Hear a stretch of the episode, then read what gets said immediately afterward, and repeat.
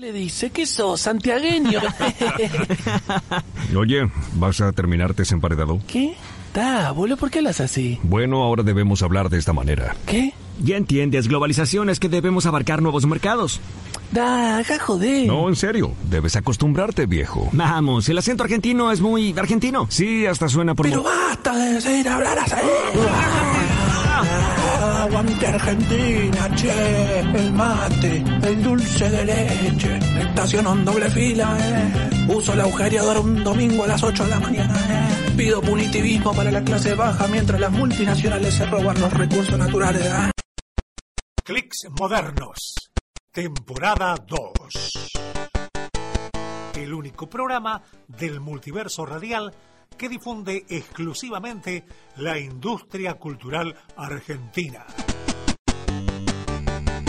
Lo audiovisual, lo editorial, lo multimedial. Haga clic aquí para unirse. Rosario tiene sus historias urbanas. Esta semana en Clicks Modernos conocemos la de las polacas, una producción local que retrata la Chicago argentina de principios de 1900. ¿Cómo viene su filmación? El traspaso de la obra teatral a la serie y quiénes se animan a llevarla a cabo. En esta charla con su director Damián Ciampecini. Tenemos que estar con seis capítulos. Eh, estamos en negociaciones, la idea es que no quede, o sea, se está negociando con plataformas extranjeras. Esto no quiere decir que pueda salir o no estamos primero apostándole a plataforma extranjera eh, para, para presentar los capítulos eh, sobre la historia de la Chicago Argentina. Todo lo que tuvo que ver con la mafia y la prostitución en la década del, del 30, donde el Rosario era el segundo puerto en América. Venía a Nueva York y el segundo Rosario. Todo el tema de mafia que, que bueno, tuvo que ver con que este apodo que nos pusieron a Chicago Argentina nivel cineasta a Gino Belofato y Javier Otaño, gente que ya veníamos trabajando, que se pusieron al frente de las cámaras y equipo técnico de una manera extraordinaria. Estamos filmando en 4K por una inteligencia de ellos, una inteligencia económica de ellos, de, unos recursos técnicos. La filmación es un nivel eh, Netflix, o sea, en, Netflix. La vio, se la llevó eh, antes de desaparecer, después nos enteramos Fox, a Vía México y preguntamos eh, digo que antes que desaparezca porque estamos negociando con Fox, que el material fue Buenos Aires, Buenos Aires fue Chile, Chile lo manda a México, entonces preguntamos si teníamos que subir la calidad de imagen o algo, nos dijeron, no, no, la calidad de imagen está perfecto. Y cuando veníamos avanzando, se cortó la comunicación y de repente dijimos, ¿qué pasó? Y después nos enteramos que Disney lo había comprado y que todo fue el, fue el pedo todo. estábamos, re, estábamos re contentos, ¿eh? Vos tenés ahí un pedazo de salame con el vermú, va a comer y uno te dice, no, me tengo que llevar. Vos dijiste, ¿cómo? Hay que eh, renegociar.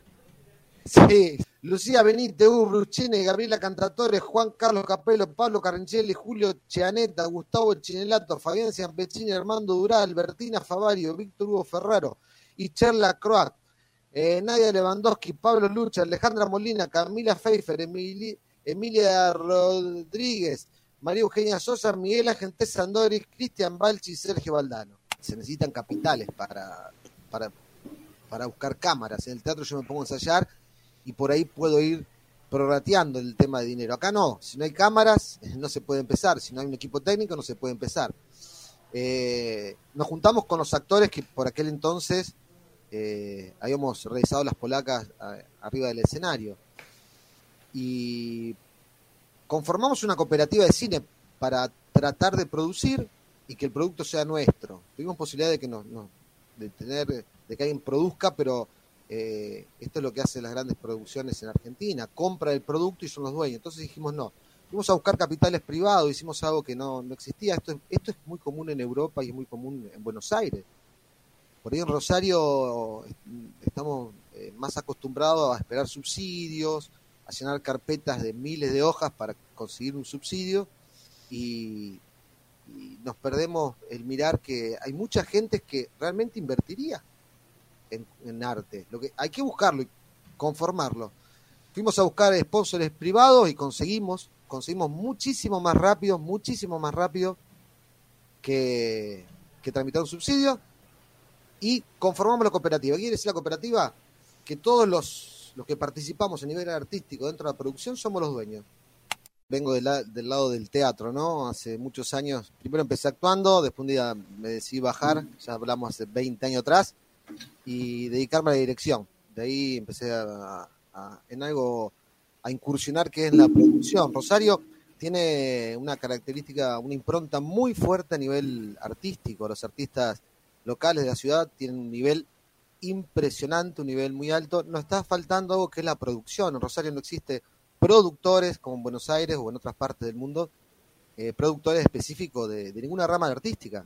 ¿sí? Por ahí, del lado de la música, encontramos algunos que traen a artistas extranjeros, eh, pero por ahí productores locales que, que, avalen un producto local es muy difícil. Por lo menos no se conocen nombres de alguien que eh, invierta eh, con, con, capitales. Entonces Rosario está faltando en primera instancia eso, pero no le está faltando calidad ni arte. En el año 2019, bueno, eh, me fui, terminé por un lado la licenciatura acá en arte escénico y fui a hacer una maestría a la Complutense en España. Ahí estuve un año y compartí, eh, bueno, con gente de distintas partes del mundo, eh, saberes escénicos principalmente. Vino un bichito, nos encerró en una casa y en principio me obligó a repatriarme, ¿no? Volver a, la Argentina donde donde me recibí a la distancia. Y, bueno, y luego comencé el doctorado, que es lo que estoy haciendo en la actualidad en la Universidad Complutense. Por aquel entonces, en este encierro, ¿no? Este encierro que viene sin esperar y sin estar preparado, no, nos trae nuevos códigos, nuevos cánones dentro del arte. Eh, antes uno tenía que ir a buscar la tecnología. Si yo quería superarme a nivel técnico con un celular, tenía que, ir a buscarlo, o si quería perfeccionar cámaras, tenía que ir a buscarlo. Hoy en día la tecnología se nos metió en la casa, ¿no? Porque querramos o no, tuvimos que, para no estar completamente individualizados de nuestras casas, meternos y lo que es un lo que es un Zoom, bueno, ahora tenemos la posibilidad de vernos aquí. Eh, y antes era impensado, sin embargo, el sistema es viejísimo. ¿Sí? Yo eh, le estoy dando clase a, en un grupo de, de tercera edad. Y claro, el primer día para que se conecten a un Zoom fue un desastre. En una hora y media eh, no, no, pudimos hacer sobre, faltando cinco minutos que se conecten todas. Eran diez actrices alucinantes de la ciudad, de más de, más de 80 años. Claro, se querían volver loca. Hoy en día les puedo garantizar que cuando, cuando empezamos la clase no pasan más de tres minutos y están todas conectadas, haciendo teatro eh, virtual y si se apaga el micrófono, una le indica a la otra, no, fíjate que abajo en el celular, que tiene una tablet, no, fíjate que eh, toca, y vos decís, 80 años, ¿es real esto? Claro que sí. Entonces se nos metió en la casa. Entonces cambiaron lo, los paradigmas. Creo que cuando esto termine eh, hay que re, repensar al espectador. El espectador cambió. Sí, no, esto no es ni bueno ni malo, es una realidad.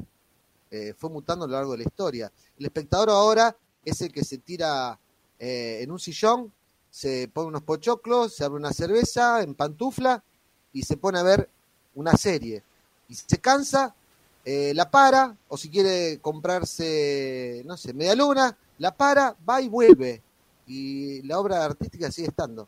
O si quiere ir al baño, va y cuando vuelve, uy, se perdió un pedazo. La re, hace un retroceso y la vuelve al lugar donde estaba.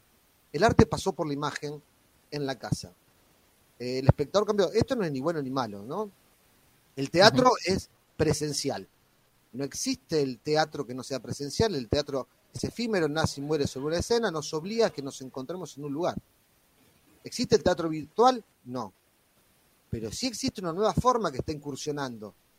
Creo que, eh, por ejemplo, podemos llegar hoy en día, que antes no se pensaba, pero se podía, eh, con un botón hacer que nos vean en China y que nuestro producto artístico se vea eh, en Miami. Uh -huh. Eso es buenísimo. O meternos quizás en un geriátrico, que antes una persona no, no podía salir para ir, al, para ir a una obra de teatro.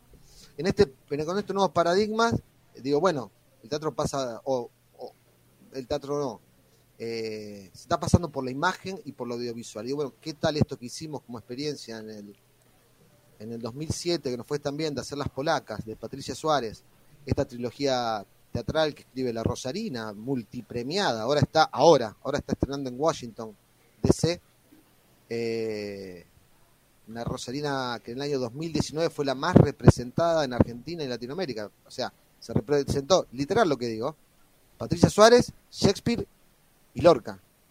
O sea, es una Rosarina de la cual tenemos que estar muy orgullosos.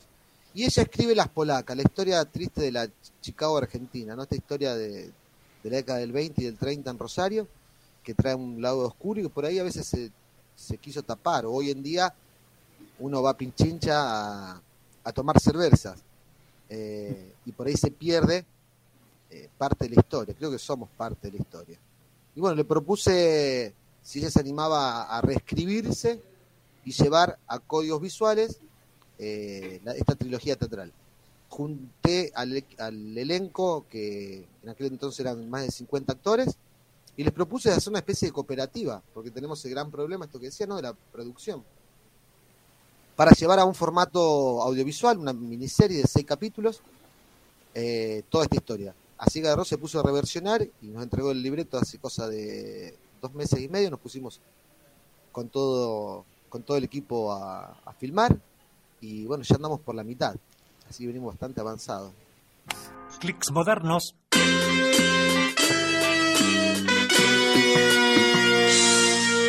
El programa de espacios INCA, Instituto Nacional de Cine y Artes Audiovisuales de Argentina, se crea en el 2004 a través de la apertura de salas en diversas localidades del país para recuperar la tradición cinematográfica de los argentinos, la de vivir el cine como hecho cultural y social, como arte y como entretenimiento.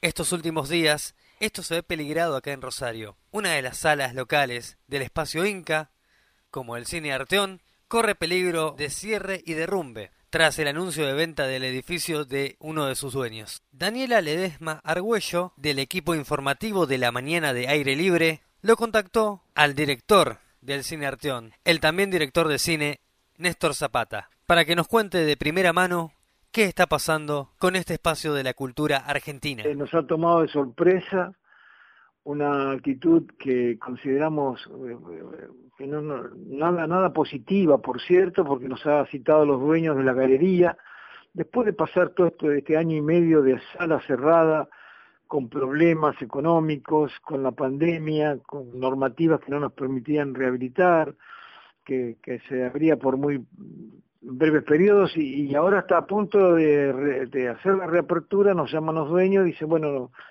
queremos hablar con ustedes, eh, queremos decirle que nosotros vamos a vender, así que tienen que irse. No, nos tomó de, como un balde de agua frío, pero ¿cómo irnos? Sí, sí, sí, tienen que dejar todo, sacar todo e irse de la galería. Y, y así que no sé cuál es tu respuesta, pero eso, y yo dije, nuestra respuesta es no, no, nosotros no nos vamos a ir. ¿Por qué? Porque, a ver, por, por infinitas razones. Primero porque tenemos un contrato hasta el fin, hasta el fin de noviembre del 2023. Segundo porque eh, consideramos que sería un hachazo a la cultura de la ciudad de Rosario. Esto, esto, esto de cerrar espacios culturales es exactamente lo contrario a lo que yo creo que se debe hacer y a lo que la gente de, de la actividad cultural cree, que es abrir espacios culturales, no cerrarlos. Eh, tercero, que allí funciona eh, nada más y nada menos que el espacio Inca Rosario, que se dedica a fomentar el cine nacional. Y fundamentalmente por Cartión, es una entidad señera, es una entidad emblemática, que tiene en esa sala, en esa sala, 52 años de vida, 52 años de actividad, de resistencia cultural, de gobiernos militares que pretendieron cerrarla, de sectores fanáticos de la sociedad que nos quemaron la sala en el 72 y la reconstruimos y se reabrió en el 73, de, de, luchas eh, por, por una cultura eh, nacional y una cultura popular que esté al servicio de la gente, de funciones gratuitas para jubilados permanentemente hasta, se, que cerramos para la pandemia en marzo del año pasado, teníamos cine gratuito para los jubilados de PAMI en forma permanente, de talleres de teatro y de cine que han sido los forjadores de los actuales directores y actores de la ciudad. De nombre uno de los actores que, que, que, que trabajó con nosotros como Sir Luis Machín, como Nene Molina como director del cine, o como Gustavo Postiglione, o sea, actores y directores importantes que pasaron por el Arteón y se forjaron allí. Nosotros todos somos los fundadores de la primera escuela de cine de Rosario, que en forma privada, que cuando vino la democracia pasamos todos nuestros recursos a la Escuela Provincial de Cine y Televisión que hoy actualmente existe en la provincia. O sea, es una entidad emblemática y lo que queremos que no se demuela, no pueden demoler esa sala, ¿te das cuenta? Pero no por las paredes que tiene, no por las paredes, sino por el contenido que esas paredes tienen, que es su historia, y que tiene que ver con la historia misma de la cultura de Rosario. Por eso le hemos pedido al señor intendente y a los señores concejales en el día de hoy y al señor intendente en el día de ayer que haya un decreto municipal que se declare Arteón patrimonio histórico-cultural de la ciudad. No, nos importa como hecho edilicio, nos importa lo que, lo que se contiene, la historia misma del Arteón en esa sala de trabajo, en ese espacio cultural. Y nos han dicho y nos han tomado con mucho, mucho beneplácito y con mucha con mucha expectativa positiva nuestra solicitud y hemos sentido realmente un apoyo de parte de ellos. Por parte de provincia aún no hemos recurrido a ninguna solicitud porque eh, nos pareció primero agotar la instancia del municipio. Pero vamos a hablar con las autoridades superiores de la provincia. Todavía no hemos, no hemos, no hemos iniciado ninguna gestión con las autoridades de la provincia pero lo vamos a hacer. Y te quiero aclarar algo que es muy, muy importante. Primero, Arteón no pretende ningún apoyo económico de ningún tipo, no, no, no, queremos subsidios ni plata, no, queremos eso. Queremos que no se demuela la sala, eso es lo que no queremos. No queremos que se cierre una sala de teatro y de cine, espacio Inca de Rosario, para hacer oficina o para hacer una playa de estacionamiento. No, no lo vemos positivo la comunidad para nada. Y además hay una ley, una ley nacional, la, la 14.800, barra 59, de la época del presidente Arturo Frondizi, eh, que, que es muy simple y muy taxativa, tiene dos artículos, dice, toda empresa constructora que demuela un teatro en la República Argentina, en el nuevo edificio que construya deberá construir un teatro de similares características, características al que fue demolido. Más claro imposible. Mm. La ley 14.800, barra 59. O sea, eh, a ver, si van a, demoler Arteón para, con la obligación de que lo que construyan tiene que construir una sala idéntica, bueno, pedimos que no sea demolido, que se respete la sala. Claro. Que se respete la sala, ¿no es cierto? Aunque no sea para nosotros, pero que se respete la sala de teatro y de cine. No, no estoy muy seguro, tendríamos que charlarlo entre nosotros, pero eso implicaría demoler la que existe. Y no le encontramos sentido a eso, no le encontramos sentido a demoler un teatro en Rosario en este momento, tan difícil para la cultura de nuestro país. Este, no, no vemos la necesidad. Si hay que construir, se puede se puede dejar la sala y construir todo el resto de, ese terreno, digamos que es inmenso, tiene todo lo que era pacotillo y tiene dos locales que dan a la calle y tiene un fondo muy grande que va hasta, la salida de calle Córdoba y demás, o sea que se podría construir, se podría pensar arquitectónicamente algo que sea un complejo cultural, por ejemplo, sería maravilloso, o hacer bares abajo, hacer salas de exposiciones, hacer qué sé yo, todo lo que se podría hacer a la calle, eh, no, no, no, no, no, no tenemos, eh, no, me da el, espíritu para concebir que se pueda demoler Arteón. Me parece que tiene un valor significativo y simbólico muy grande para la cultura rosarina. ¿Qué es lo que pasa acá? Esto pasa. Distrito Radio en Clics Modernos. Los pibes y las pibas del espacio de comunicación de Barrio Ludueña se unen a una campaña de UNICEF para reducir la intolerancia en las redes. Saber convivir en las diferencias es saber vivir. Hay distintos tipos de pareja de familias.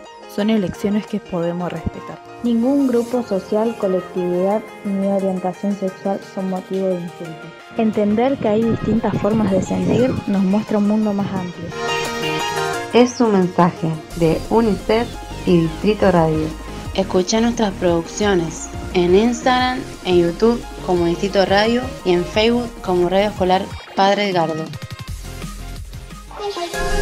Lo que a vos no te gusta, a mí me encanta. En este último tiempo estuvimos viendo el celular tres veces más que antes. Y en este tiempo, uno de cada cinco jóvenes recibimos agresiones en las redes sociales. Lleva tu bronca hacia otro lado, estamos en la misma. Es un mensaje de UNICEF y Distrito Radio. Escucha nuestras producciones en Instagram, en YouTube como Distrito Radio y en Facebook como Radio Escolar Padre Edgardo. No importa lo que diga el mundo. Hay mejores cosas que mirar que la pared.